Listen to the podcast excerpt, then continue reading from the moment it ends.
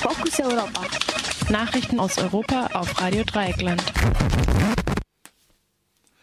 Nach dem Massaker von Al-Hula spricht sich der französische Präsident François Hollande für einen Militäreinsatz in Syrien aus. Eine bewaffnete Intervention sei nicht ausgeschlossen, vorausgesetzt sie beachte das Völkerrecht und erfolge mit Zustimmung des UN-Sicherheitsrates. Hollande wird mit dem Satz zitiert, es ist an mir und anderen, die Russen und Chinesen zu überzeugen. Unterdessen haben zahlreiche westliche Länder, unter ihnen Deutschland, ihre syrischen Botschafter ausgewiesen. ausgewiesen. Die syrische Regierung weist weiterhin jede Verantwortung für das Massaker von sich. Ein vom UN-Beauftragten Kofi Annan ausgearbeiteter Plan für eine Waffenruhe war bereits vor sechs Wochen in Kraft getreten. Die Gewalt hält aber an.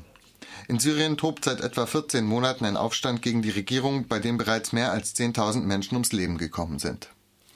Der Europäische Rat plant, die Grenzen zu Griechenland dicht zu machen, wenn das Land infolge der Krise in einen Ausnahmezustand gerät.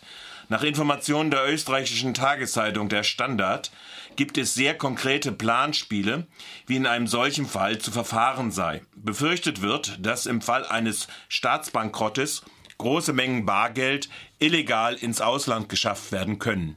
Mehr Sorgen bereitet den europäischen Staatschef jedoch die große Anzahl von Flüchtlingen, die nach Griechenland eingereist sind und gemäß dem sogenannten Dublin II-Abkommen im Einreisestaat verbleiben müssen. In Griechenland leben mehr als eine Million Migrantinnen. Die EU übt beständigen Druck auf Athen aus, die Grenzen noch besser zu sichern.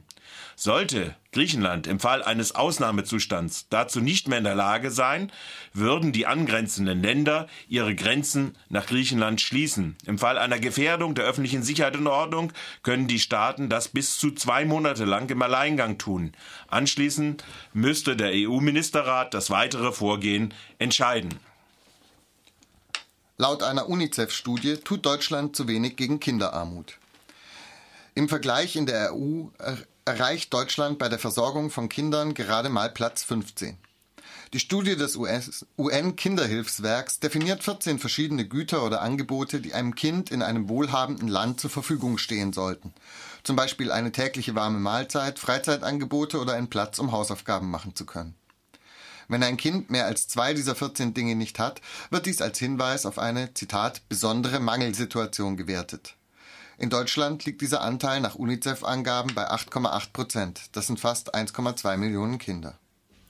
Es ist enttäuschend, dass Deutschland es nicht schafft, die materiellen Lebensbedingungen für Kinder entscheidend zu verbessern, kritisiert Christian Schneider, der Geschäftsführer von UNICEF Deutschland. Selbst manche wirtschaftlich schlechter gestellten Länder stünden besser da. Am besten schneiden der Studien zufolge die skandinavischen Staaten ab, allen voran Island und Schweden.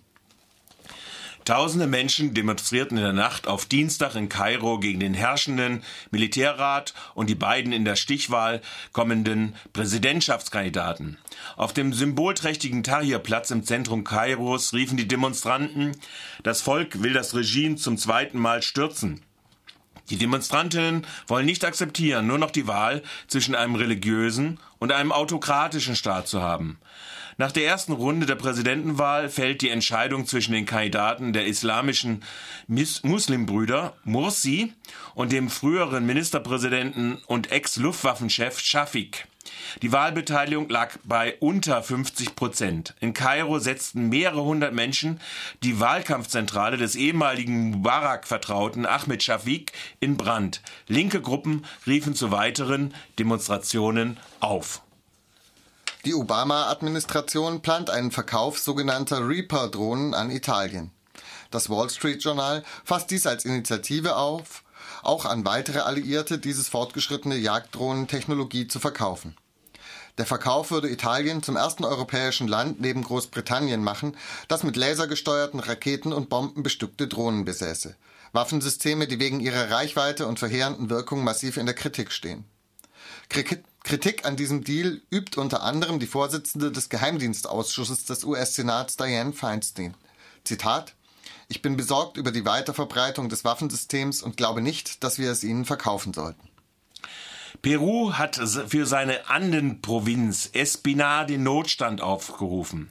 Damit reagiert die Regierung auf die massiven Proteste gegen das schweizerisch-britische Bergbauunternehmen Xstrata. Bei Zusammenstößen zwischen Demonstrantinnen und der Polizei waren zwei Menschen getötet und rund 50 verletzt worden. Innenminister Wilver Kaye teilte mit, Polizisten hätte zur Selbstverteidigung das Feuer öffnen müssen, nachdem sie mit Steinen beworfen worden seien. Die Demonstranten werfen dem Bergbauunternehmen vor, mit der Tintaya-Kupfermine Flüsse zu verseuchen und die Umwelt zu zerstören. Sie verlangen eine Umweltstudie über die Zuflüsse. Die Proteste dauern seit mehr als einer Woche an. Die Demonstranten fordern unter anderem die sofortige Einstellung der Arbeiten in der Kupfermine. Der gegenwärtige Konflikt ist bereits die dritte schwere Auseinandersetzung um die Tätigkeit großer Bergbauunternehmen in Peru innerhalb eines Jahres. Peru ist nach Chile der größte Kupferproduzent der Welt. Auf dem Bergbau erwirtschaftet das Land rund 60 Prozent seiner Exporterlöse. Fokus Europa. Nachrichten aus Europa auf Radio Dreieckland.